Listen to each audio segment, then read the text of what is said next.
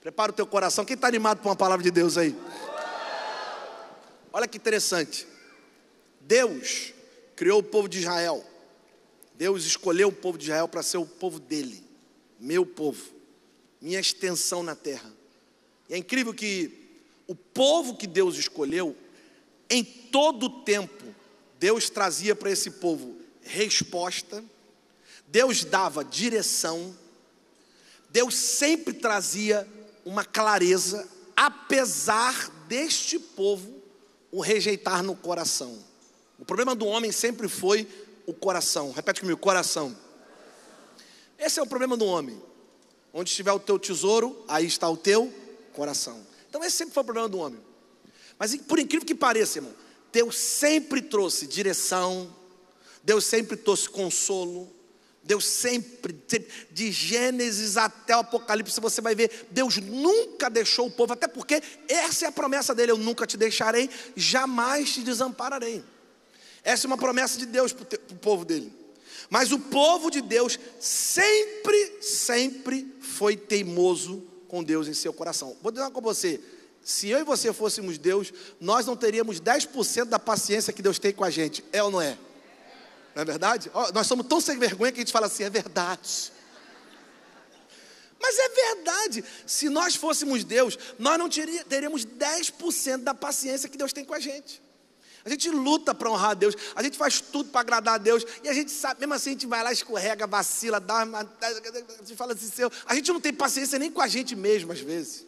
A gente fala assim, eu não sei como é que Deus me aguenta. Porque Deus sempre esteve atrás do povo dele. Agora, olha que interessante: se o povo tivesse ouvido e obedecido à voz de Deus, promessas de Deus, Deus rapidaria, daria vitória, rapidamente daria vitória para esse povo sobre os inimigos, Deus os prosperaria, Deus os estabeleceria na terra. Olha o que diz Deuteronômio capítulo 22, versículo 1. Se vocês obedecerem fielmente ao Senhor seu Deus e seguirem cuidadosamente todos os seus mandamentos que hoje lhe dou, o Senhor, o seu Deus, os colocará muito acima de todas as nações da terra. Três aleluia, vou pregar para aquela irmã lá. Preste, olha a promessa de Deus, Jacobino. Deus disse assim: olha, se vocês obedecerem, se vocês ouvirem a Deus, Deus os colocará muito acima. Percebe? Deus não disse vocês serão maiores, Deus serão, vocês serão muito maiores. Vocês estarão muito acima. Alguém está ouvindo o que eu estou falando aqui? Isso era Moisés falando a respeito de Deus. Ele disse assim: Deus os estabelecerá muito acima das nações da terra e todas as bênçãos, virão sobre vocês e os acompanharão. Olha que interessante, as bênçãos virão sobre vocês e os acompanharão. Percebe? A bênção vai vir e vai ser sua companheira. Aí é outro, outro nível, é outro patamar, você não está entendendo? A promessa de Deus é: se você me honrar, se você me ouvir, se você me obedecer, eu vou mandar a bênção para você, para andar atrás de você e te, ser tua companheira. Olha, o remédio não vai ser teu companheiro mais, a depressão não vai ser teu companheiro mais. Quem está ouvindo o que eu estou falando? A pobreza não vai ser tua companheira mais. A morte não será tua companheira. Quem vai ser? Hã? A bênção de Deus é minha companheira. Alguém vai olhar para você e vai dizer assim: rapaz, tem, ela é diferente. Tem um negócio. Parece que a bênção de Deus anda com ela. Parece não, é. Me ajuda a pregar para alguém, bate na mão de alguém e diga assim: você não entendeu? A bênção é sua companheira. Diga assim: a bênção te acompanha. Agora, olha que interessante. Moisés disse assim: se vocês ouvirem a voz de Deus, se vocês obedecerem à voz de Deus, se vocês forem fiéis aos princípios de Deus, vocês guardarem os princípios e mandamentos de Deus, tudo isso vai vir sobre você e vai te acompanhar. Então eu entendo algo: não existe nada mais importante para nós, como cristãos, do que ouvirmos a voz de Deus. É importante a gente saber quando é Deus que está falando com a gente. É importante a gente ter certeza de que foi Deus que falou com a gente, porque toda hora aparece um dizendo assim: Deus me deu uma direção, não deu nada. Não, Deus falou comigo, falou nada, tanto que daqui a pouco você vai ver. É a mania que a gente tem, é uma desculpa que a gente ouve. Deus falou, Deus me disse, Deus. É importante que nós cristãos tenhamos a certeza de que é Deus, é a voz de Deus que falou conosco. Todos os homens da Bíblia, gente, de alguma forma, eles tinham clareza sobre a voz de Deus. A esposa dizia: Tem certeza? Eu tenho certeza, foi Deus que me disse. Noé, todo mundo contra ele, eu tenho certeza que foi Deus que me disse. Sara, amor, tem certeza? Eu tenho certeza que foi Deus que me disse. Abraão falava. Davi, você tem certeza? Eu tenho certeza de que foi Deus que me disse. José, eu tenho certeza de que foi Deus que me disse. Todos que andaram debaixo da bênção de Deus tinham clareza. Agora, pergunta simples e clássica: Como que eu vou ouvir a voz de Deus se meu coração está longe de Deus? Como é que eu vou ouvir a voz de Deus se meu coração está longe de Deus? A primeira coisa que Deus precisa tratar e curar em mim é o meu coração, para que eu possa ter clareza para ouvir a voz de Deus. Quer ver uma coisa? O coração é um órgão tão importante, e esquece o órgão, tá? Você sabe que o coração é algo importante. Olha o tanto que ele é protegido, olha o tanto que ele é guardado. Olha para o teu corpo, você vai ver. É um dos órgãos mais protegidos e guardados por Deus. Tem muita carne aqui, tem muito músculo, tem uma caixa torácica aqui, meu amigo. Para chegar no coração tem que passar por muita coisa. Olha a importância que Deus deu ao coração. E é um órgão pequeno. Mas toca nele para você ver, acaba tudo. Agora vamos falar do, do espiritual, do ser espiritual, teu coração. Provérbios capítulo 4, versículo 23, diz o texto: Sobre tudo que se deve guardar, guarda o teu coração, porque dele procedem as fontes da vida. Deixa eu fazer uma pergunta aqui simples você me responde. Quantos aqui concordam comigo que se tem uma coisa que você precisa guardar na tua vida, que você não pode deixar de jeito nenhum isolado, você tem que guardar dentro de você, é a palavra de Deus. Quantos concordam comigo aqui? A palavra de Deus, sim ou não? Quantos acreditam como cristãos que a palavra de Deus é fundamental e deve ser guardada na nossa vida? Quantos aqui creem? Quantos creem? Tem gente que é tão ruim que levanta a mão para nada. Vai, levanta aí, caramba. Me ajuda a pregar, caramba. Tem gente que está assim, rapaz, eu estou gostando, estou todo desligado aqui, ó. Vou repetir. Quantos concordam que a palavra de Deus é, é algo importantíssimo, você precisa guardar? Levanta a mão aí, crente evangélico. Sim, beleza. Pergunta para você: onde você guarda a palavra de Deus? Então, como é que você dá mais valor a guardar a palavra do que mais deveria dar mais importância aonde você guarda a palavra? Aonde que nós guardamos a palavra? Tem gente que não sabe. Salmo 119, versículo 11, está escrito. Está escrito assim: olha, escondi Lê lá, vem alto, vai. Um, dois e três, vai.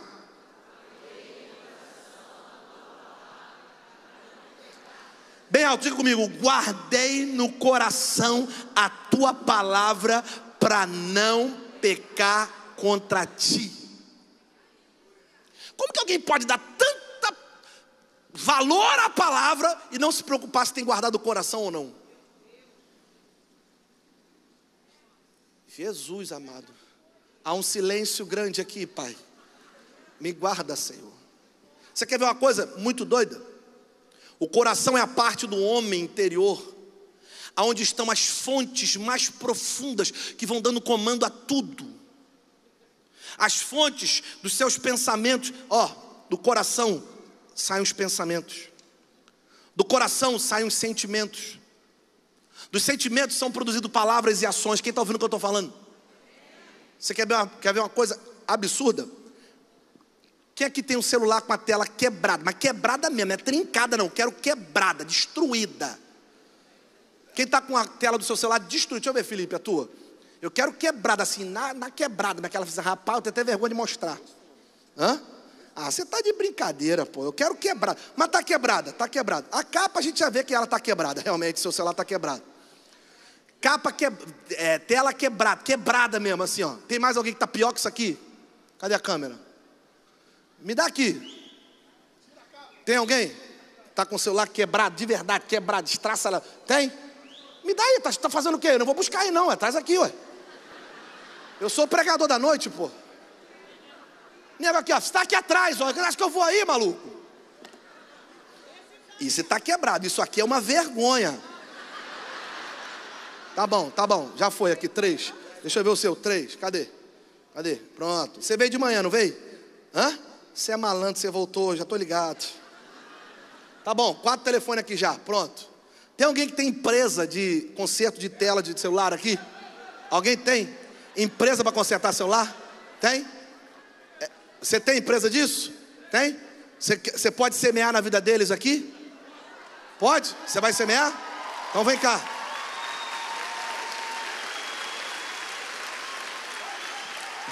Bem feito para você que não trouxe o celular, mané. Pode ser mané. Vem cá, como é que é o nome da tua empresa? Vem aqui, como é que é o nome da tua empresa? Hã? Vem cá, LD Assistência. É pela internet? Tem Instagram? Tem. Hã? Três lojas. Onde que é o Instagram? Qual é o Instagram? São Gonçalo. Tinha que ser de São Gonçalo. Nós somos diferentes, irmão. Nós somos diferentes. Nós somos de outro patamar. Qual que é o Instagram? Fala aí para quem está na internet seguir. Ah, LD assistência. Arroba LD assistência, tá? Beleza. Eu vou divulgar, tá? Lá no meu stories lá, milhões de pessoas vão ver, tá? Obrigado, tá bom? O L é o Ele é o L, você é o D? Ah, LD, LD. Ah, moleque! Pô, Faça até baile funk. Sabe, churururu, nós o LD. Oh yes, sabe, churururu, LD, ele querer. Vai lá, vai lá, vai lá. Eu vou te dar, só queria, só queria te agradecer, tá? Maia, pega o contato deles aí, Maia. Eles que falaram, eu sou L, ele é o D. Foi eles, eu só entro na dança. Vocês acham que eu sou maluco? Maluco são vocês. Eu só reproduzo a loucura de vocês.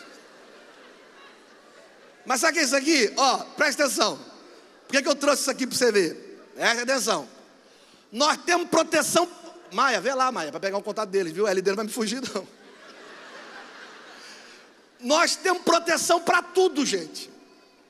Olha aqui, existe proteção para carro, seguro de casa, seguro de vida. A gente mora em condomínio para proteger a nossa família. A gente vai procurar uma, um bairro, alguma coisa para morar. Primeira, uma das primeiras coisas que a gente procura é o quê? Um lugar que tenha segurança. Tá comigo ou não tá? Meu pai nem sabia. Hoje de manhã que eu fiquei sabendo, existe hoje até seguro que você paga por dia que você vai morrer. Como é que é o nome disso? As, hã? Assistência funeral. Tem homem que nunca pagou um jantar para a esposa, mas paga todo mês assistência funeral. Eu não sei o que, nós estamos fazendo nessa humanidade. Esse mundo está cruel, está perdido. Tem mulher que nunca arrumou o cabelo, mas paga todo mês assistência funeral. Que isso? Estou me preparando para morrer. Ai, que loucura! Eu não sabia que tinha assistência funeral, você acredita? Eu sei que. É, tudo bem, Irmão, não tem uma pessoa, tá aqui, ó, ó, capa, tem capa, sem capa, sem capa. Por incrível que pareça, 50 50 aqui. Mas também os que estão sem capa aqui, meu amigo. Se Deus não virar a tua história. Ó, todo mundo tem celular, não tem? Levanta a mão, todo mundo que tem celular. Ó, lá. Todo mundo tem. Eu te garanto que o dia que você comprou teu celular, você parcelou ele em 10 vezes. Você parcelou. Não faz essa cara de rico não que você sabe que você parcelou.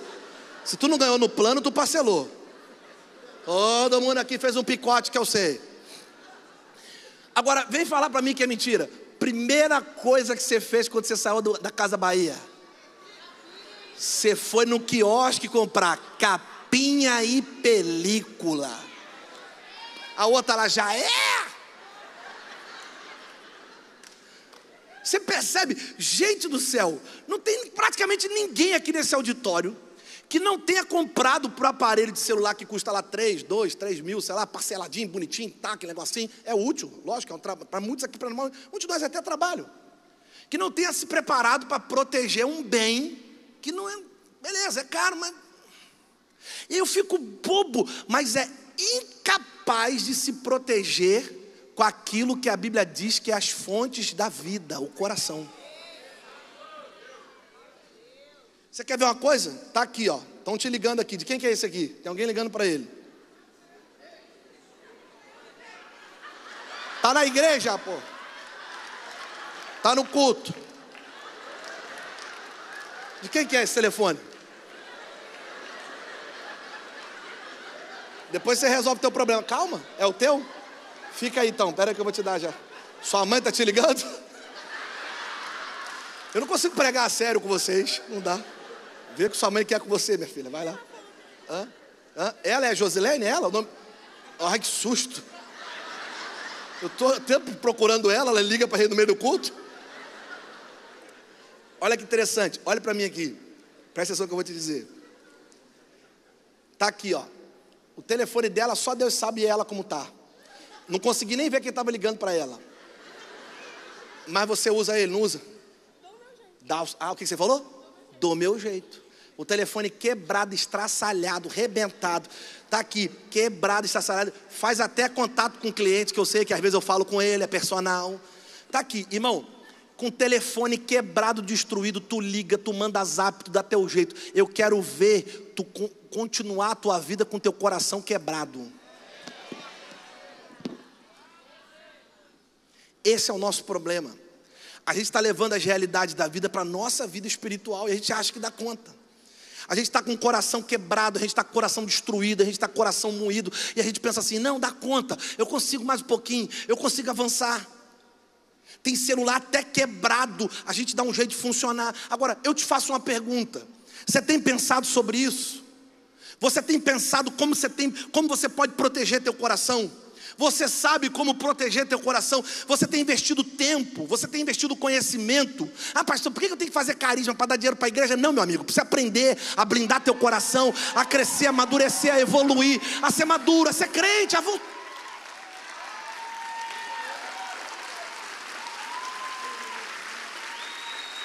Você tem investido seu tempo para isso, você tem investido em conhecimento, tem comprado livros, tem evoluído. Seja lá qual for a maneira, você tem protegido seu coração, ou o meu coração e o seu é terra de ninguém, de qualquer coisa. Aí vem a palavra de Deus e dá uma lambada na gente e diz assim: sobre tudo, sobre, sobre, tudo é tudo, né, gente? Sabe o que significa no hebraico a palavra tudo? Tudo. tudo é tudo. Sobre tudo que se deve guardar, a Bíblia diz: guarda o teu coração, porque as fontes da vida vão fluir dali.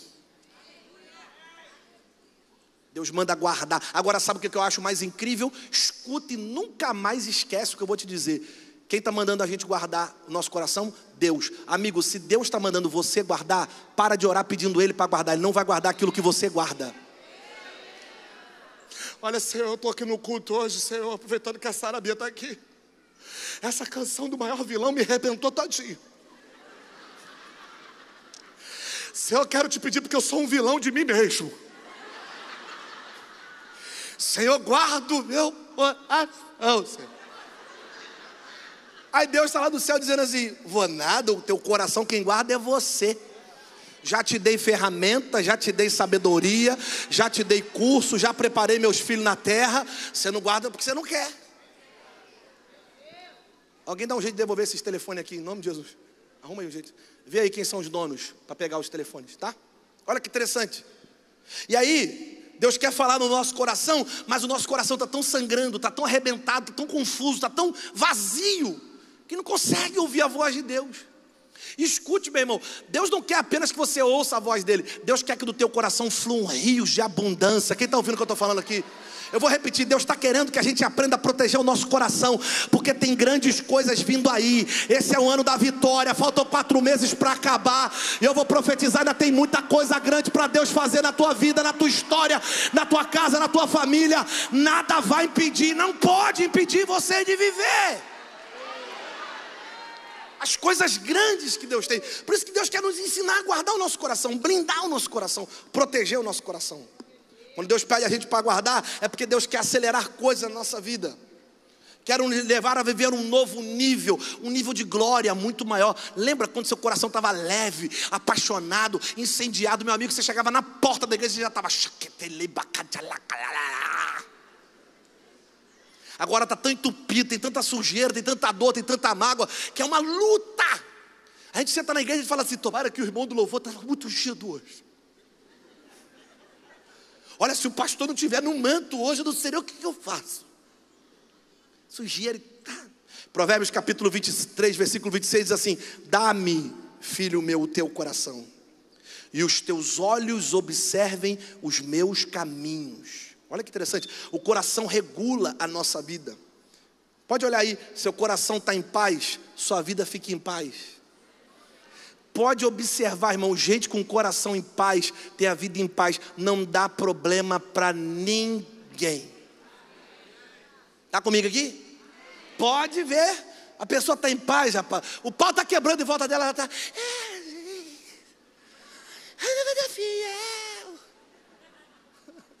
Está tudo desmoronando à volta, rapaz. Família perseguindo, amigo perseguindo, gente que era para estar tá do lado contra, e o cara assim, ó. Cara, você é louco, você não está percebendo, rapaz, eu estou em paz, Deus está comigo. Eu estou andando no propósito de Deus para a minha vida, eu quero guerra com ninguém. Já dizia o apóstolo chorão, um homem quando está em paz. Hoje eu estou demais. Não quer guerra com ninguém. Coração em paz. Guerra para quê? Está comigo aqui? E aí é interessante porque Olha que interessante. Eu não quero guerra com ninguém, mas eu estou em guerra. Diga comigo assim: eu não quero guerra com ninguém, mas eu estou numa guerra. Repete: eu não quero guerra com ninguém, mas eu estou numa guerra. E eu te provo: Efésios capítulo 6 é Novo Testamento. O apóstolo Paulo escrevendo aos Efésios, ele fala sobre uma armadura. Diz que o crente tem uma armadura. A armadura do crente, está escrito.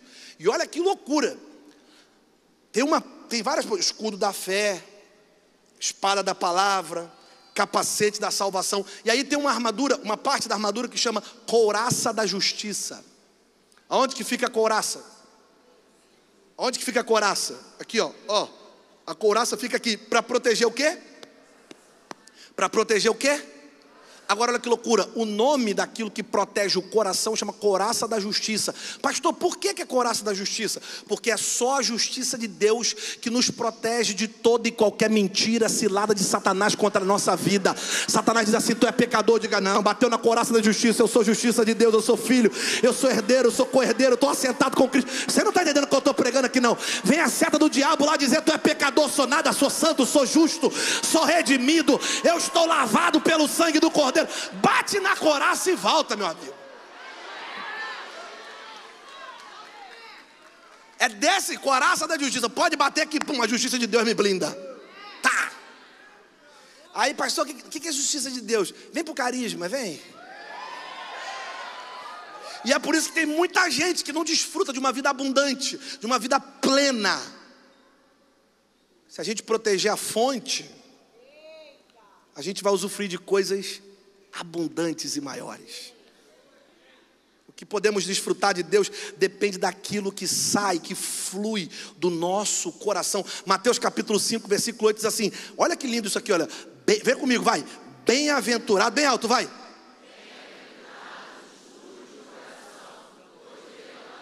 O dia que o Espírito Santo me mostrou esse texto, eu, eu, entendi muita coisa que as pessoas falavam comigo assim. Cara, é engraçado, eu não consigo ver Deus. Deve ser porque o teu coração está sujo. Os limpos de coração verão a Deus. Ai. Olha para frente, tem um monte de gente assim. Ainda bem que ele veio hoje. Está escrito, irmão. Os limpos de coração verão a Deus. Então, provavelmente, eu não estou enxergando porque está tudo sujo, está tudo embaçado, está tudo confuso. Pastor, então, pelo amor de Deus, eu vim pregar hoje. Sabe qual é o tema da minha mensagem? Vou começar a pregar agora ela. Como proteger e guardar o meu coração. Quem quer ouvir essa mensagem? Quem quer saber como proteger e guardar o coração? Ponto QR Code para cá, arrasta para cima. Vem para o meu curso agora, bora. Como proteger e guardar o meu coração, então? Já que esse é o grande segredo para se ter uma vida abundante, proteger e guardar o meu coração. Eu quero aprender. Está escrito. Engraçado que Salomão, bota para mim aí, Provérbios 4, 23. Provérbios 4, 23 diz assim: acima de tudo, guarda o teu coração, pois dele depende toda a sua vida. E a gente só lê até aqui. A gente para aqui e fica, é isso, acima de tudo. Agora, como é que guarda o coração? É só continuar lendo. A Bíblia é uma carta escrita, irmão. A Bíblia não é um negócio para você tirar assim, ó. Ai, como é que era o nome disso que tinha antigamente, cara? Caixinha de promessa. A Bíblia não é uma caixinha de promessa. Abriu uma carta. Abriu uma carta. Salomão vai dizer para o filho dele: diz assim: Olha, meu filho, Provérbios capítulo 4, Salomão está escrevendo a carta para o filho, está dizendo assim: Meu filho, presta atenção, sobre tudo que eu te disse, sobre todos os conselhos que eu te dei, guarda o teu coração, porque dele procede as fontes de vida. Aí ele vai ensinar como é que guarda o coração, é quem te para. Versículo 24, ele diz assim: Olha, afasta da tua boca as palavras perversas, fique longe dos seus lábios a maldade. Primeira coisa, pastor, como é que eu faço para guardar meu coração? Vamos lá, repete comigo, diga assim: Eu guardo meu coração, bota na tela aqui, vai. Repete comigo, vai. Eu guardo meu coração quando eu cuido das minhas palavras. Mateus capítulo 15, versículo 18 diz assim: Mas o que sai da boca procede do coração, e é isso que contamina um homem. Então Deus te trouxe aqui para te dizer: cuida do seu coração, porque Ele está produzindo palavras que estão contaminando a sua vida. É por isso que tem gente doente na igreja, não é por causa de demônio, não é por causa de friagem, não é por causa de Covid, é por causa das palavras.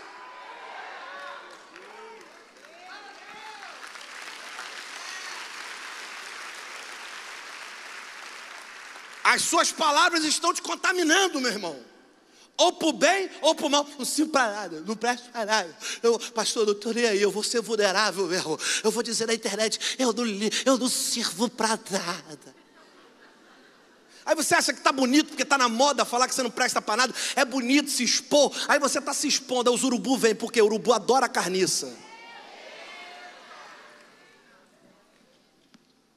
Aí o texto está dizendo: guarde suas palavras, meu filho. Você quer guardar teu coração? Cuide das suas palavras. Provérbios capítulo 18, versículo 20 diz assim: Do fruto da boca se enche o estômago do homem, o produto dos lábios o satisfaz. A língua tem poder sobre a vida e sobre a morte, e os que gostam de usá-la comerão do seu fruto. Eu não quero nem saber, eu falo mesmo. Que bom que você fala, vai se alimentar do que fala. Eu sou assim mesmo. Lá de onde eu vi, a gente não guarda nada. A gente fala tudo. Eu sou barraqueira, não mexe comigo. Não, quando você vê uma mulher assim, tudo bem, né? Agora tem uns homens assim. Eu não quero nem saber, eu sou barraqueiro.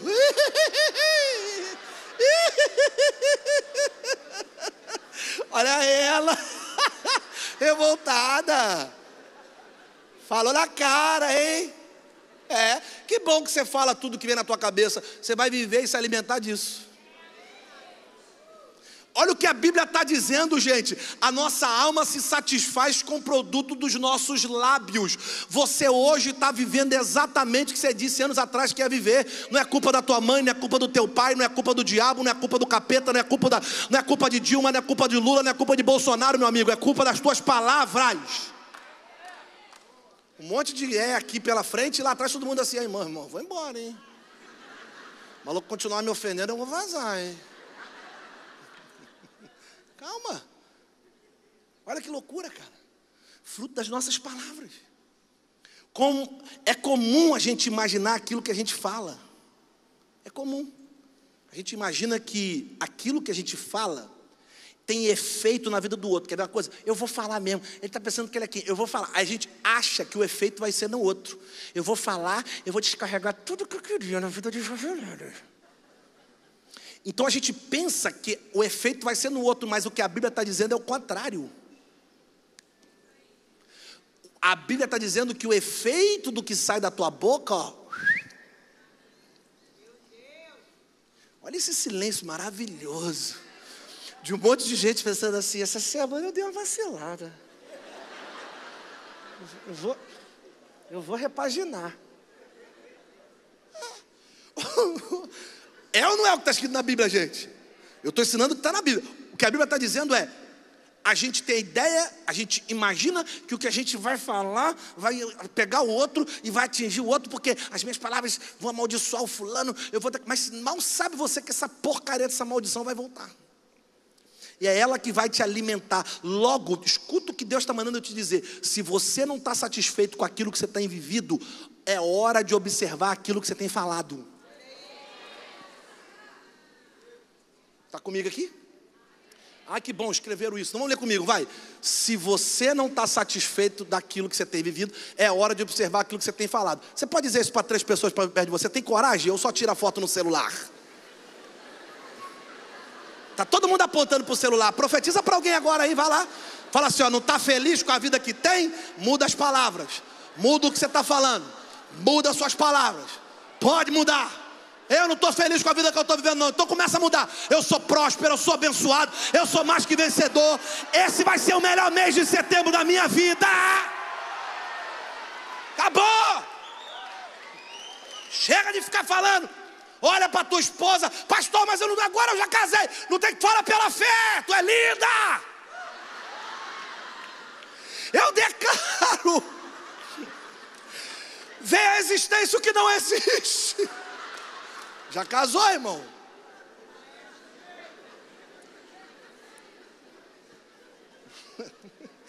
Quem está ouvindo Deus aqui, diga amém. Não é, ó, não é falar coisa positiva, é falar a palavra. Jesus venceu o diabo pela palavra. Vou repetir: Jesus venceu Satanás pela palavra. E aí o que, que a gente tem falado? Tem muita gente doente, não por influência maligna, mas por influência das próprias palavras. É verdade, gente. Emocional, doença emocional. Tem muita doença emocional que a gente está trazendo para a gente por causa de palavras. Doenças espirituais por causa de palavras. Hum.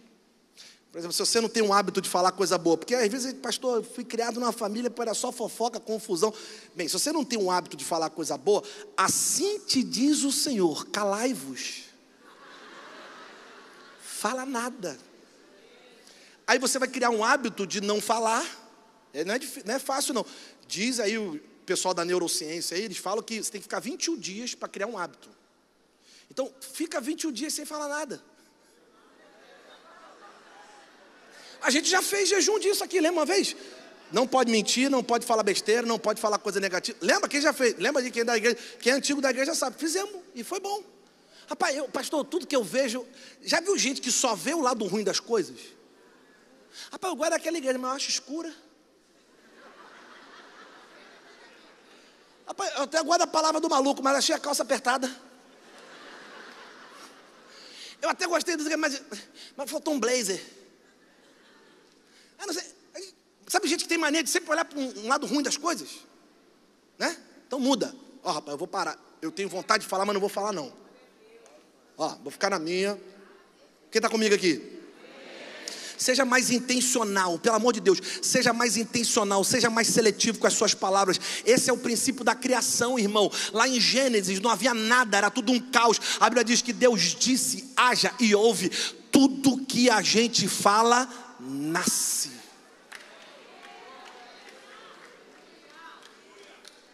Olha o que Deus fez. Não havia nada, havia um caos, então a Bíblia diz que Deus disse: haja luz. Tudo que a gente fala, nasce. Você pode dizer para alguém assim: tudo que você fala nasce, tá? Você pode não estar tá vendo, mas nasceu. Tá aí, tá solto no ar, uma hora te pega. É miséria, é praga. Rapaz, eu sou muito endividado mesmo. Ah, é? A dívida fica só assim, ó. Tudo que a gente fala, nasce. É por isso que eu declaro todo dia: eu sou próspero, eu sou abençoado. Eu vou pagar todas as minhas contas. Eu vou abençoar o máximo de pessoas que eu puder. Quem está comigo aqui? Quem está comigo aqui? Eu nunca vou precisar, porque eu vou ser aquele que vai abençoar. Eu vou ser aquele que vai compartilhar. Eu serei esse. Eu sou apaixonado, eu vivo a vida de Deus, eu vivo a abundância, eu sou perdoado, eu sou justificado. Tudo que eu falo nasce. Tiago capítulo 3, versículo 2 diz assim: Todos tropeçamos de muitas maneiras. Repete comigo: todos tropeçamos de muitas maneiras. Todos tropeçamos, todos. Não tem uma pessoa dentro dessa auditória, a começar por mim aqui dentro. Não tem uma pessoa aqui que não tropeça. Todos tropeçamos de muitas maneiras. Agora, olha o que Tiago diz: se alguém não tropeça no falar, é homem perfeito, sendo capaz de dominar todo o seu corpo. Caramba, a palavra de perfeito aqui não quer dizer perfeição de que nunca vai errar, porque, inclusive, Tiago disse: todos tropeçamos. O que Tiago está falando é sobre plenitude. Todos podemos ser plenos, apesar dos tropeços. Ei. Eu vou repetir: dá para ser pleno apesar dos tropeços. Alguém pode dizer amém por isso aqui? Alguém pode dizer, dá para ter vida plena apesar dos tropeços da vida. Alguém dá glória a Deus por isso aqui. E aí, sabe o que é mais louco? É o que o Tiago está dizendo. As nossas palavras passam a estabelecer realidades em nós tão profundas que essas realidades nos dão capacidade de dominar todo o nosso corpo. Você não sabe disso, mas quantos estão vendo que eu estou emagrecendo? Vocês estão percebendo que eu estou emagrecendo? Sabe o que aconteceu comigo? Uma pessoa, uns três meses atrás, falou para mim assim: meu irmão, se cuida que tu é um gordo.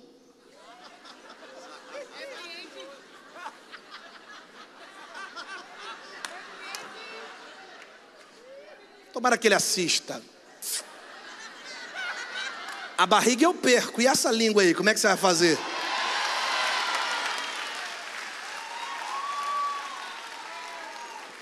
Cara, olha que doideira. A melhor coisa que eu vi na minha vida foi esse cara. Foi. Porque eu falei assim: faz sentido. Eu tinha que me cuidar. Sou um cara público. Estou ficando inchado na TV. Meu nariz que já era grande está crescendo. Ou seja, uma palavra ativou algo em mim. Puf, falei, Mariana, eu preciso emagrecer. O que, que tem para emagrecer fora academia? eu não aguento. Felipe está aqui, já tentou de tudo. Ela falou, tem umas seringas. Eu falei, traz. Tem uns venenos, eu traz. Ah, ah, em breve ele vai ver o tanque. Brincando, estou falando uma coisa simples mas olha que interessante, uma palavra ativa a gente. Quem é que não ouviu uma palavra e falou assim, ah é? É isso que você acha que eu sou? Sabe aquele ex que chegou para você e falou assim, você? Aí você fala, ah, é? Bom saber. Eu já tive uma ex antes da Mariana. Ela deve assistir. Já falou tanta coisa para mim. Você só fica com esse violão, não vai dar em nada. Eu fico imaginando quando ela passa na frente da igreja.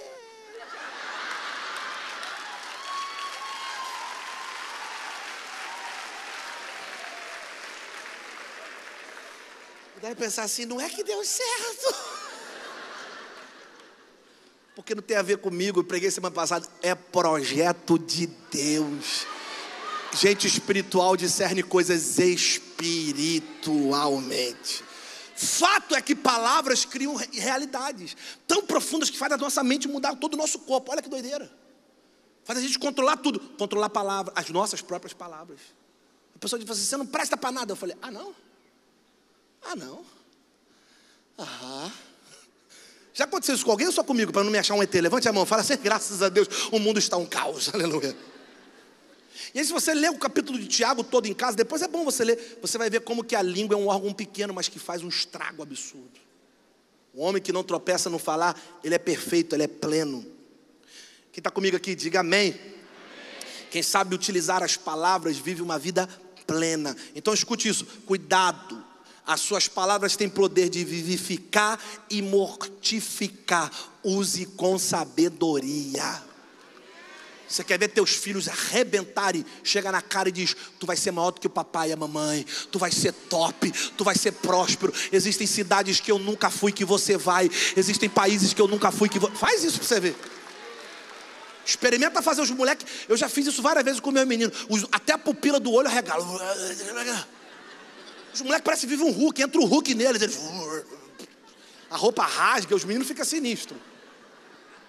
É. Quem quer guardar teu coração aqui? Levante a mão, quem quer guardar? Diga comigo, eu preciso cuidar das minhas palavras. Levanta sua mão comigo, vamos fazer essa oração. Diga comigo assim: Eu declaro que eu sou perdoado eu sou abençoado, eu sou favorecido, diga eu sou próspero, diga eu sou mais que vencedor, diga eu tenho a mente de Cristo, eu sou justificado, diga eu sou santo, eu sou saudável, diga meu corpo não é depósito de doença. Diga eu sou a habitação do Espírito Santo. Declara 2022 vai ser o melhor ano da minha vida até aqui. Eu creio e declaro isso. Aleluia. Primeira coisa, guarda, guarda, as tuas palavras. Segunda coisa, aí Salomão diz assim para o filho dele: diz assim, ó, Provérbios 4, 25: olhe sempre para frente. Bota o versículo 25, olha que lindo, olha que conselho espiritual. Meu filho, guarde as suas palavras, cuidado com o que você fala. Depois ele diz assim: agora olhe para frente, mantenha o seu olhar fixo no que está diante de você. Uau! Não, eu vou repetir. Eu acho que isso aqui, eu acho que isso aqui você precisa profetizar para três pessoas perto de você. Diga assim: olhar para frente, olhar fixo para frente. Olha para frente, olha para frente. O que Deus tem para você está na frente. O que Deus tem para tua vida está na frente. Recebe essa palavra. Percebe que Deus não está dizendo cuidado com o que você vê, Ele não está dizendo cuidado com o que você coloca diante dos seus olhos, Ele está dizendo cuidado a direção para onde você olha. Porque se você está na direção certa, meu amigo, pode vir qualquer coisa na tua frente que você não vai parar. Agora, sabe por quê? Escute isso: do teu coração flui o que? Uma fonte. Vai. Do meu coração flui as fontes de vida. Repete comigo: do meu coração tem uma fonte. Uma fonte. Uma fonte é onde sai o que? Água viva, vida. Isso que está escrito na Bíblia. Guarda teu coração, porque daqui flui as fontes. Agora, por que que Salomão está dizendo para o filho: olha para frente? Olha para frente, estabelece o teu olhar para frente. Por quê, pastor? Porque a fonte só pode alimentar o que está vivo. No teu passado não tem nada de vida para você. O único lugar que existe vida para você é no teu futuro. Quem está ouvindo o que eu estou pregando aqui? Então tem um, segundo, tem um segundo conselho de Salomão. Ele diz assim: guarde o seu coração quando você cuida da sua visão. Vamos lá. Repete comigo, diz assim: Eu guardo o meu coração quando eu cuido da minha visão. E acredita no que eu estou te falando: só uma pessoa que tem um coração completamente desprotegido vive prisioneiro do passado. Vou repetir: só uma pessoa que tem um coração completamente desprotegido está prisioneiro do passado. Só, mais nada. E é para essas pessoas que eu vim pregar hoje aqui. Escute o que eu vou dizer para você. Eu sou profeta para a vida de alguém. Levante a mão e recebe essa palavra. É para quem crê e é para quem quer. Existe vida te esperando. Existem sonhos esperando você. Existem projetos esperando você. Existem novas amizades esperando por você. Existem novos relacionamentos esperando por você. Existem novos começos esperando por você. E eles não estão esperando você no passado. Eles estão esperando você lá nos próximos meses da tua vida.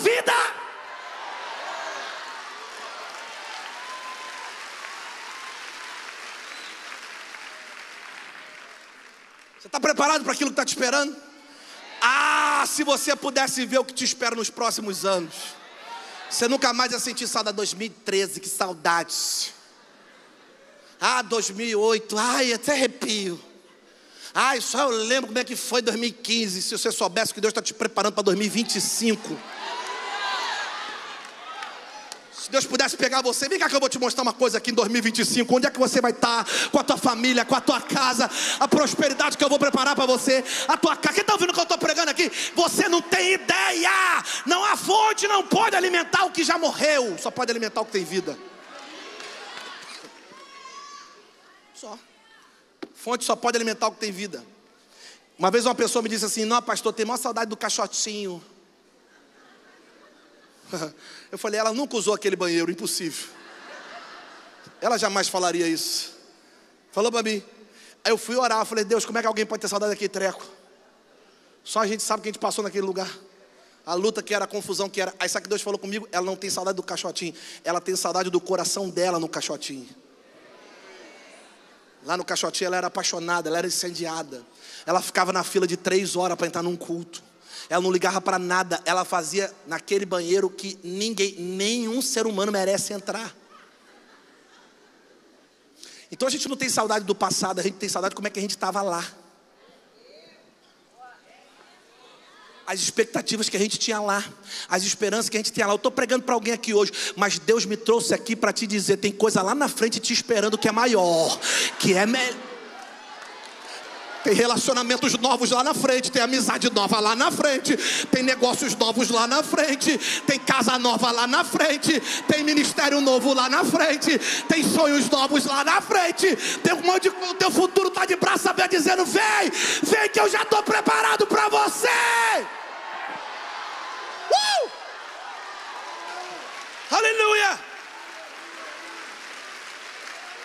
Não há nada que tenha vida te esperando no teu passado, meu irmão. Nada.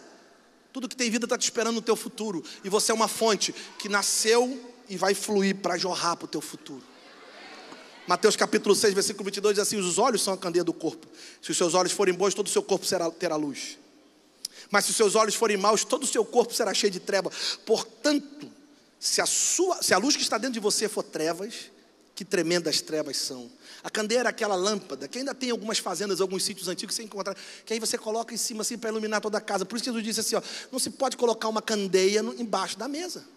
Tem que colocar no lugar onde ilumina toda a casa. Olha que interessante isso aqui. Você já deve ter percebido que a maioria das coisas que você desejou um dia veio através da sua visão. Pode reparar. Tu passou na rua e viu aquele carro e falou assim: Não, bicho. Hum. Aí um pratinha desse. Não queria nem quitado, parcelado mesmo.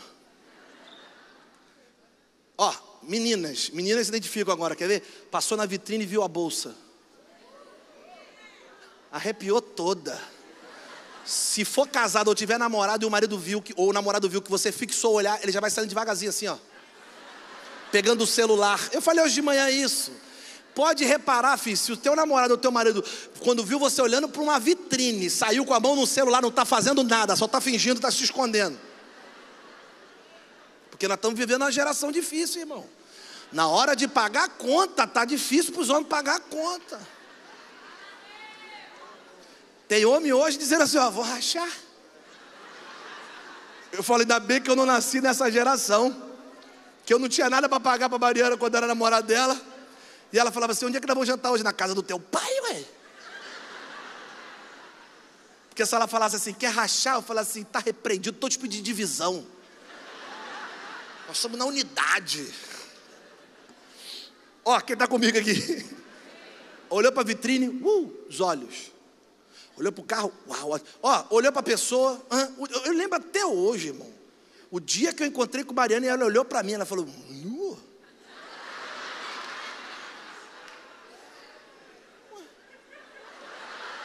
Ela está chegando aí. Ela está chegando de Belo Horizonte. Quando ela chegar, eu quero que ela revele isso aqui. Bastou um olhar, irmão. Ela olhou e falou: Como é que você chama meu Felipe Valadão? É o Valadão que está faltando na minha vida. Eu falei, seja feita a tua vontade, não? Os olhos são o primeiro contato de alguém para desejar algo. Sim ou não? Faz sentido o que eu estou falando ou não? Toda vez que Deus quiser, escuta o que eu vou te dizer que isso aqui é profético. Toda vez que Deus quiser te dar alguma coisa, Ele vai permitir que você veja antes. Olha lá. Fala isso aí para três pessoas perto de você. Diga assim: toda vez que Deus te der alguma coisa, Ele vai permitir que você veja antes. Você vai ver. Você vai entrar num lugar, rapaz. Alguma coisa no teu espírito vai dizer assim: ó, hum, você nasceu para isso aqui. Quem está ouvindo o que eu estou pregando aqui? Você vai entrar em um carro e Deus vai dizer, seus olhos vão dizer para você: você nasceu para isso aqui. Você vai entrar num escritório, alguma coisa dentro de você vai dizer: prepara, que aquela mesa ali vai ser tua. Quem está ouvindo o que eu estou pregando aqui, meu Deus do céu? Então recebe essa palavra que eu vou dizer para você, é através da visão, visão, visão, visão. Quer ver uma coisa? Eu vou te provar. Ele deixou Josué e Caleb ver a terra prometida antes de possuir. Ele deixou José entrar no palácio, arrumar a cadeira, porque ele estava arrumando a cadeira que era dele no futuro. Quem está ouvindo o que eu estou pregando? Tem gente aqui que está arrumando cadeira que Deus está dizendo, você não sabe, mas essa cadeira vai ser tua. Você está preparando para alguém, você está servindo alguém, mas Deus está mandando te dizer: esse escritório vai ser teu, essa empresa vai ser tua. Tem lugares que eu vou te colocar que eu estou te dando só para você arrumar, mas é para você ver aonde eu vou te colocar. Uh! Aleluia. Toda vez. José está lá no palácio limpando tudo e mal sabiam as pessoas que ele está. O próximo a entrar naquele lugar é ele ficar. Você quer ver uma coisa? Pastor, isso é um princípio? É. E vou te dar o terceiro versículo para te provar. Antes, Jesus vai começar o ministério dele. Primeira coisa que Jesus vai fazer antes de começar o ministério dele. Quem foi a primeira? Qual foi a primeira coisa que Jesus viu antes de começar o ministério? Satanás. Jesus podia deixar, ó, Deus podia deixar Jesus passar em qualquer lugar, Gisele. Mas a primeira coisa que Jesus viu é aquela que Deus ia entregar na mão dele no final. Quem pode pegar isso aqui? Me ajuda a pregar para alguém, diga assim: sabe por que Deus te mostrou? Não, você não entendeu. Fala para alguém, diga assim: sabe por que Deus deixou você ver? Porque no mundo espiritual já é teu. Deus só está te preparando para isso. Deus só está te preparando para isso. Deus deixou você ver porque já é teu. Quem está ouvindo o que eu estou pregando aqui? Repete para alguém agora. Fala para alguém perto de você. Diga assim: tudo que Deus colocar diante dos seus olhos é porque Ele já colocou na tua vida. Segue em frente. Não é no teu passado, é no teu futuro. Não é lá atrás, é para frente. Sai dessa cadeira e pega essa palavra. Tem um futuro preparado para você. Uh! Oh, aleluia!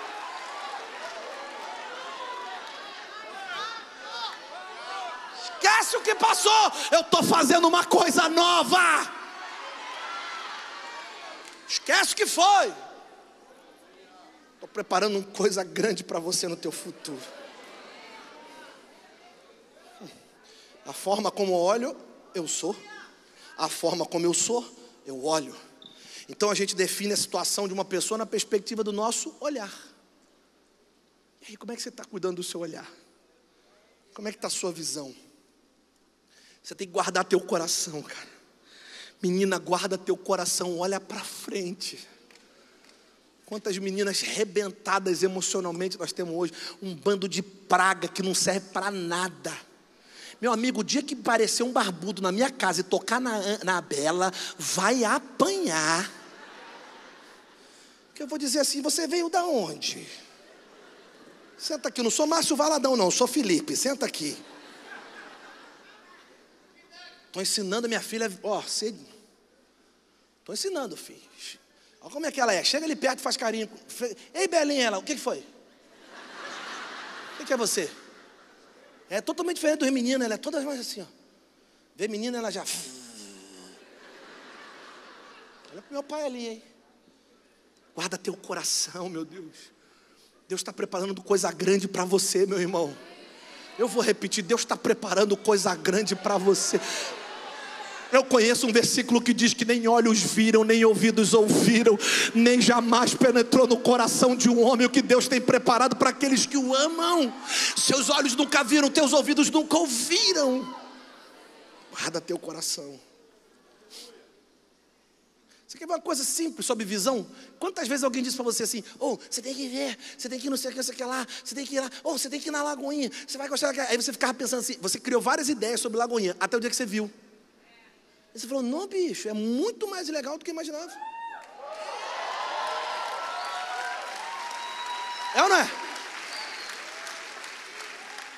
Não, é, falava várias coisas, mas, gente, aqui, você tem que ver. Aí a pessoa falava de mim para você, você criou uma ideia, um estereótipo de mim, de acordo com aquilo que viram e falaram para você. Aí você ouviu e criou uma ideia. Aí você chegou aqui falando, não, bicho, é pior do que eu imaginava. Tô brincando. Não tem nada a ver daquilo que falaram. É ou não é? Porque quando a gente vê, a gente tem consciência real daquilo que é. Quem está ouvindo o que eu estou pregando? Guarde a tua visão. Cuide da. Quer proteger teu coração? Repete comigo, diz assim: Eu preciso cuidar da minha visão. Em terceiro lugar, como proteger o meu coração? Como guardá-lo? Salomão disse assim: Olha, Provérbios 4, 26. O irmão do teclado pode vir. Provérbios 4, 26 diz assim: Veja bem por onde você anda, os seus passos serão seguros. Olha que forte isso. Repete comigo, diga assim: Veja bem, vai.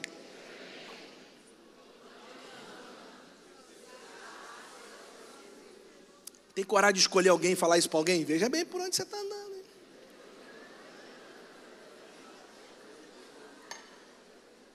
Essa mania de pastor é pecado ou não é? Veja bem por onde você anda, hein?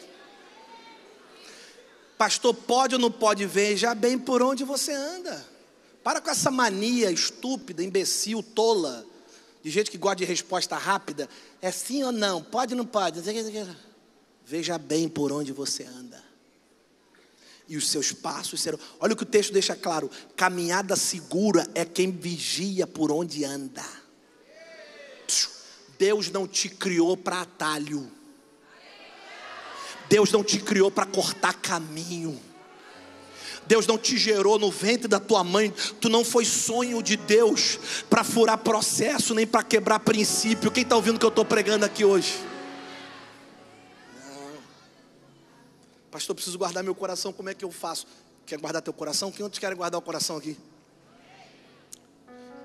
Por último, eu guardo meu coração, põe para mim. Terceiro lugar, vai. Eu guardo meu coração, lê comigo bem alto, vai. Eu guardo meu coração quando eu não só penso na minha chegada, mas na minha jornada.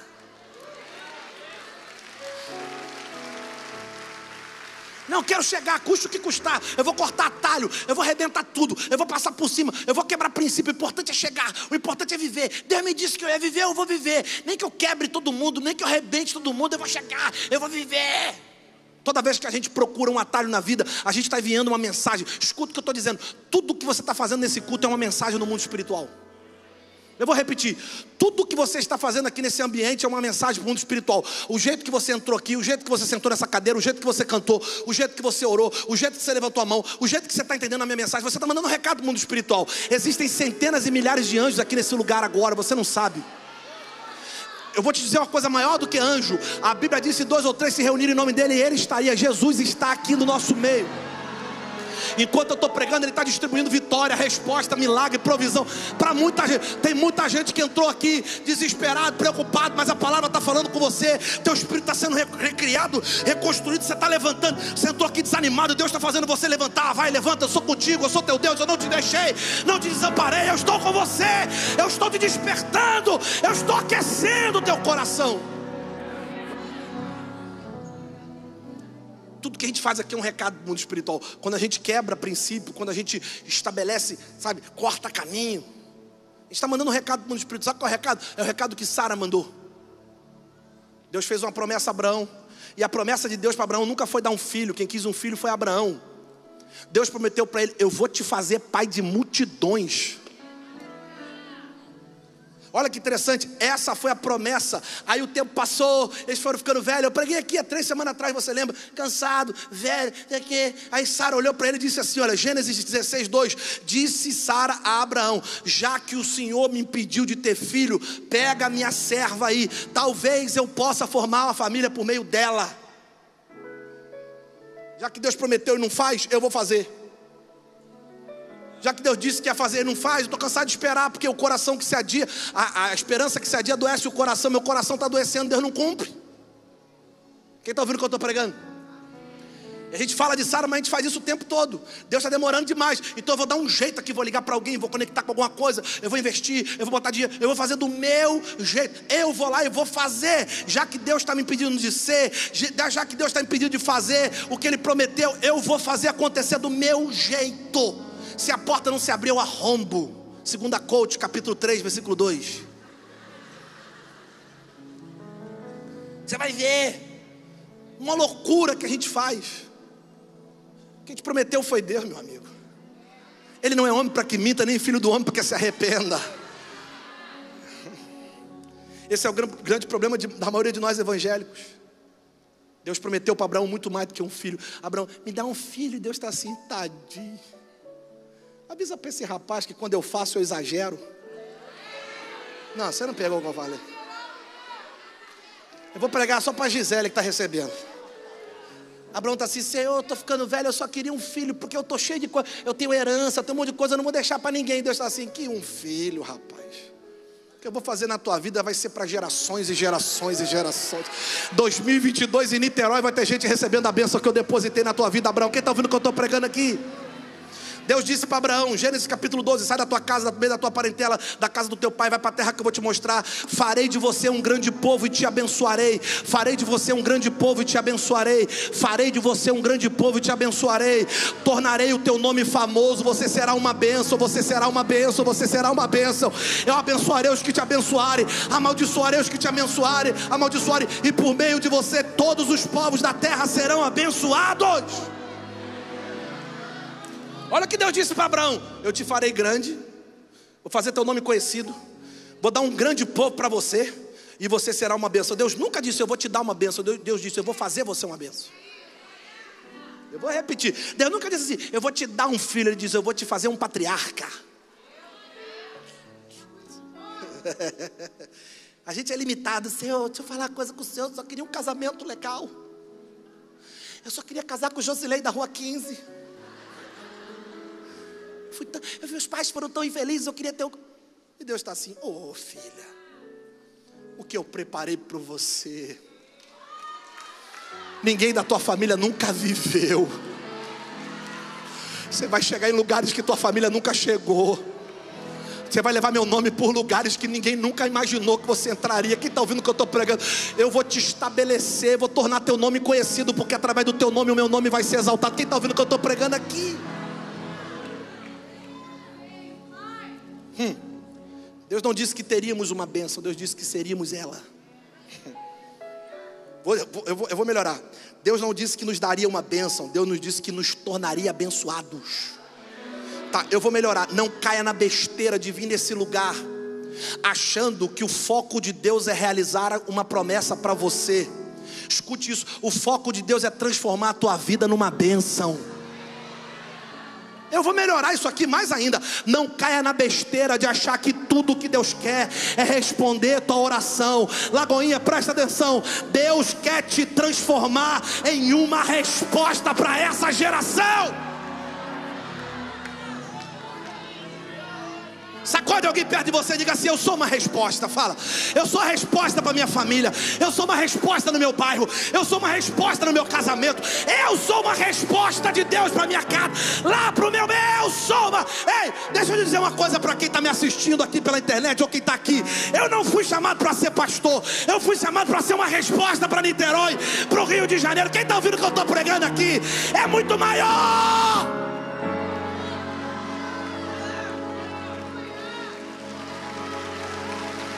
Até que ele prega bem. Que papo de prega bem? Eu sou uma resposta. Eu sou uma resposta do céu para minha casa e para minha família. Eu sou uma resposta para o céu, para Niterói e para o Rio de Janeiro. Tem alguém aqui que é uma resposta para esse Brasil? Sai dessa cadeira e diga: Eis-me aqui, Senhor. Ele manará calamacha. Oh, abrace alguém diga: Eu sou uma resposta. Diga: Você é uma resposta. Tinha gente da tua família orando por você.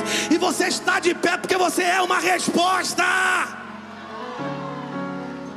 Alguém do teu bairro precisava de você. Escute o que eu vou dizer. Tem gente agora orando para Deus levantar você. Tá, você não entendeu. Tem gente da tua, do teu grupo de amizade que está agora no Rock in Rio gritando no espírito, dizendo: Deus, eu preciso de alguma coisa que aqui não tem. A droga não dá, a música não dá. Eu estou feliz, mas isso aqui vai passar. Você não sabe, mas o que ele está fazendo lá é orando para você ser resposta para essa pessoa. Eu sou a resposta. Hum. Não diminua o que Deus quer fazer em você através de você. Não limite. Não pense você que, não, eu vou na igreja para. Senhor, eu estou aqui. E Deus está assim, oh filha. Você não sabe que essa semana eu vou te usar. Você veio no domingo achando que, Deus, eu estou aqui. E você não tem ideia. Eu vou colocar palavras na tua boca essa semana que vão curar pessoas. Quem quer recebe essa palavra. Olha, Deus está dizendo para algumas pessoas: Eu vou te dar recurso essa semana para saciar alguém.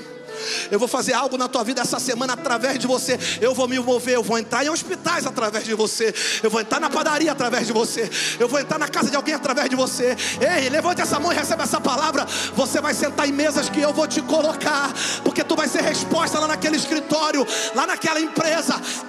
Eu vou com você.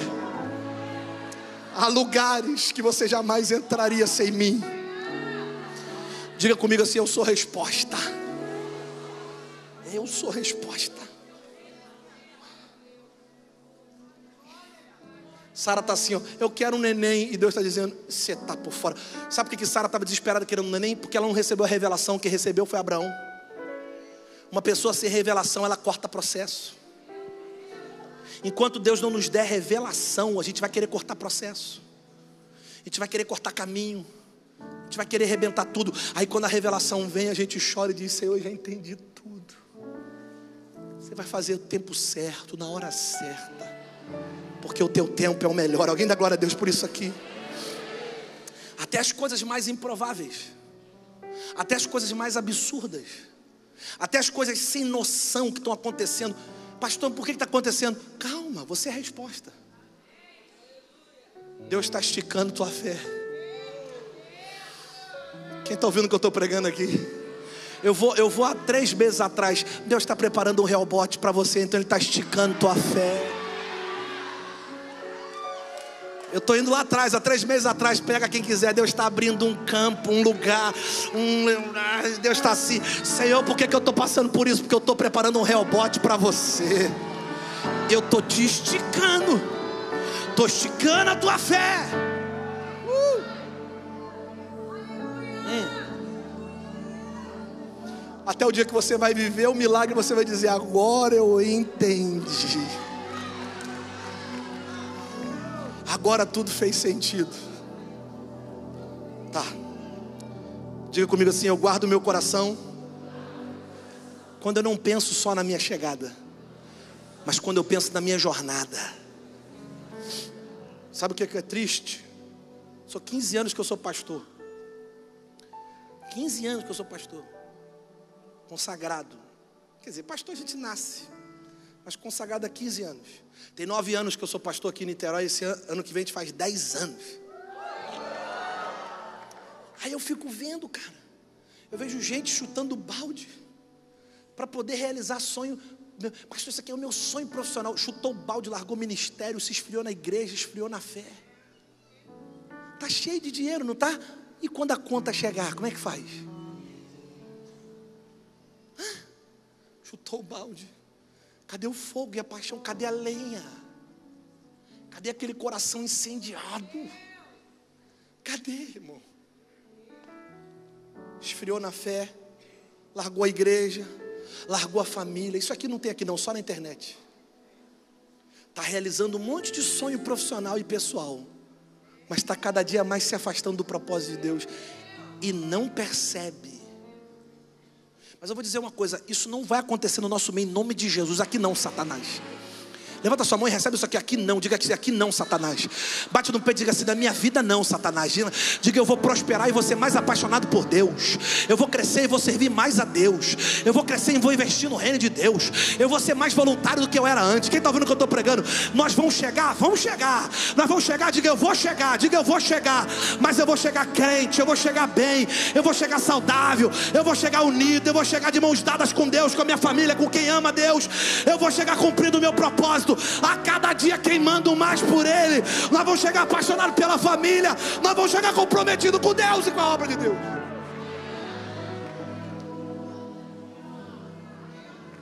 Nós vamos chegar, mas nós vamos chegar pegando fogo. Nós vamos chegar como labaredas.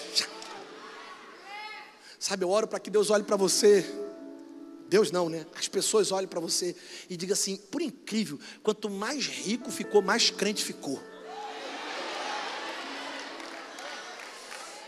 Eu olho para que as pessoas olhem para você e digam assim: incrível, casou, serve mais, é mais apaixonado. Não reclama de tempo, estou sem tempo, estou ganhando. Não.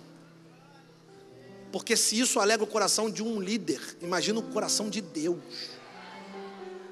Quando Deus vê assim, tinha todo motivo para se distrair e está lá, ligado, apaixonado, incendiado, coração pegando fogo. Pastor, será que é possível isso acontecer? Como é que eu faço para proteger meu coração, pastor? A Bíblia conta a história dos discípulos de Jesus. Vou terminar agora. Quem quer que eu termine? Diga amém.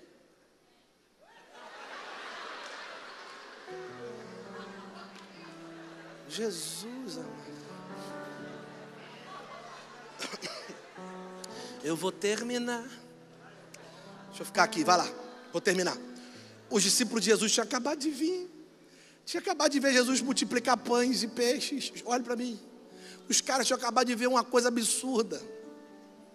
Aí Jesus está do outro lado com os discípulos, conversando com eles. Aí Jesus diz assim: Gente, alguém tem pão aí? Aí olha o que acontece: os caras começam a discutir um com o outro, começa a ter uma briga. E Jesus está igual aqueles tec, aqueles juízes, perdão, com cartão amarelo e vermelho na mão, sabe? Quando vai chegando perto assim, deixa brigar, deixa brigar, deixa brigar. Quando acabar a briga, eu dou o cartão. Já viu isso? Quem gosta de futebol sabe o que é isso.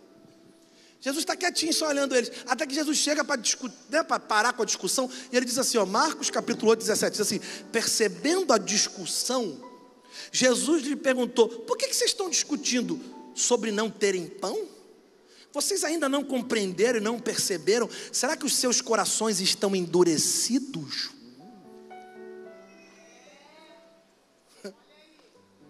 Jesus olhou e falou assim: Gente, eu acabei de fazer um negócio absurdo na frente de vocês. Se eu quiser transformar, do nada, se eu, se eu quiser falar assim, ó, haja pão, pf, aparece pão. Vocês estão discutindo, vocês, vocês viram tudo. Irmão, que loucura. Os discípulos eram as pessoas mais próximas de Jesus andavam com ele, viram tudo, viram coisas que nós nunca vamos ver na vida. Tem gente aqui que vai passar a vida inteira na igreja, vai para o céu e nunca vai ver 10% daquilo que aqueles homens viram. E vai ser crente, vai para o céu. Está tudo bem. Porque não é pelo que eu vejo, é pelo que eu creio. Eles operavam milagres junto com Jesus. Mas ainda assim o coração deles foi encontrado por Jesus endurecidos. Não compreendiam o que Deus fazia. É louco, porque é possível ser nascido de novo, receber um novo coração e ainda assim, sem perceber, ao longo do processo, meu coração se endurecer. Incapaz de perceber o que Deus está fazendo. Um monte de gente sendo avivada, um monte de gente sendo incendiada. A gente vem no culto e a gente diz assim: o que está acontecendo? Esse povo está ficando maluco. O que está acontecendo comigo? Já fui usado, já andei com Deus, já fui crente, eu já fui assim e não percebi as lutas, as circunstâncias, as guerras, as palavras, a maneira errada de enxergar a vida ou de olhar para trás ao invés de olhar para frente. Os lugares pelo qual eu estava andando foi me esfriando, foi me tirando aquela paixão, aquele fogo, e é por isso que Deus me trouxe aqui para pregar para você e dizer: protege o teu coração. Guarda teu coração. Não deixa teu coração se perder durante os processos da vida. Guerra cansa, processo cansa. Mas eu oro por uma igreja que vai vir processo, vai vir guerra. E a gente vai estar tá mais apaixonada, a gente vai estar tá mais incendiado. Quem está orando aqui, quem está ouvindo o que eu estou pregando, diga: Eu sou esse. Para você não perder o melhor de Deus para a tua vida. Os discípulos, sem perceber, perderam a sensibilidade espiritual. Quando o coração se endurece, a gente perde os sentidos espirituais, não consegue mais ouvir Deus, não consegue nem mais chorar na presença de Deus, não consegue perceber quando Deus está movendo nos lugares e como Deus está movendo. A gente vira viciado em culto, a gente fica viciado em servir, a gente ama mais servir do que ver Ele. Que loucura! A gente nem percebe, os nossos sentidos vão caindo, a gente vai sendo enganado, o coração se endurecendo. Deus está agindo e a gente não está vendo. Perdeu a alegria, a fé já não flui, literalmente fica anestesiado. O Espírito Santo me diz que tem gente aqui que parece que está anestesiado, se acostumou, está frio, nem consegue reagir mais. Vai em evento, todo evento que tem aparece. Parece que o Evangelho virou um evento, em vez de viver um relacionamento. A gente se conforma com tudo. A gente vai entrando na fase da cegueira espiritual, não consegue mais reter a bênção de Deus. Que loucura é essa, mano? De repente o cara grita, todo mundo sobe da cadeira, levanta, corre. O que, que é isso? O nome disso é fogo, é paixão. O nome disso é verdade, revelação que entra no espírito e a gente vai. A gente quer reagir uma palavra que entra e a gente diz: Ah, era isso que eu precisava. E aí Salomão termina dizendo assim para o filho: Carta do pai para o filho, diz assim: Filho, versículo 27 de Provérbios 4: Não se desvia, nem para a direita, nem para a esquerda, afasta teus pés da maldade.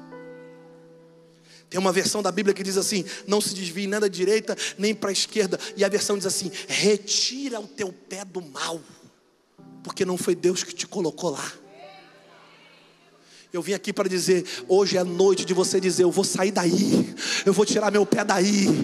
Quem vai tirar o pé daí sou eu. Eu vim aqui hoje para tirar meu pé da lama. Eu vim aqui hoje, Deus está me dando a oportunidade de tirar o meu pé do lugar da morte, do lugar da dor, do lugar da perda, do lugar do passado, do lugar da derrota e colocar meus pés no caminho, colocar meus pés na verdade. Tira teu pé daí, tira teu pé desse lugar. Deus está dizendo: Eu sou o caminho. Coloca teus pés no caminho, coloca os teus pés em mim, diz o Senhor. Pastor, que palavra boa, mas você não tem ideia de como eu cheguei nesse lugar. Você não tem ideia de como meu coração está arrebentado, ferido, machucado. Você não tem ideia de como eu me arrebentei na religião. Você não tem ideia como as canções da Sara têm me levantado. Se não fossem essas canções, onde é que eu estava hoje? E é por isso que eu vim aqui hoje. Pastor, você não tem ideia do que fizeram comigo. Meu coração não está duro à toa.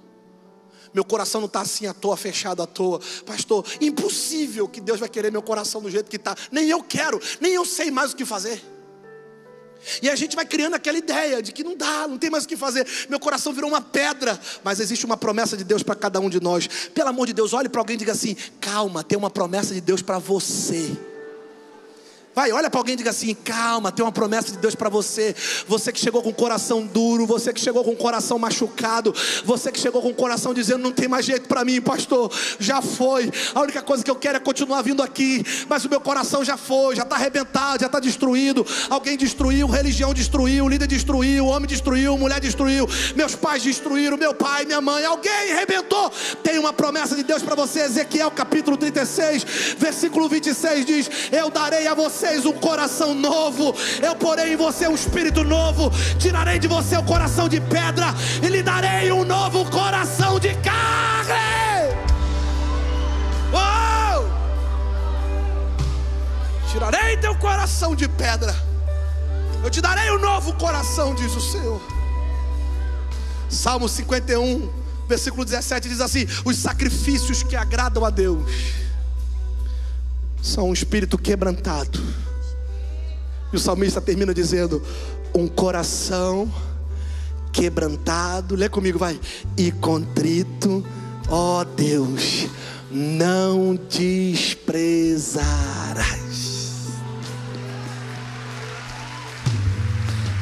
Fica de pé no seu lugar, vem cá, Sara, vamos cantar aqui. Feche os seus olhos aí no seu lugar, deixa o Espírito Santo ministrar o teu coração. Feche os seus olhos, curva a sua cabeça, curva a sua cabeça, curva a sua cabeça. Cante com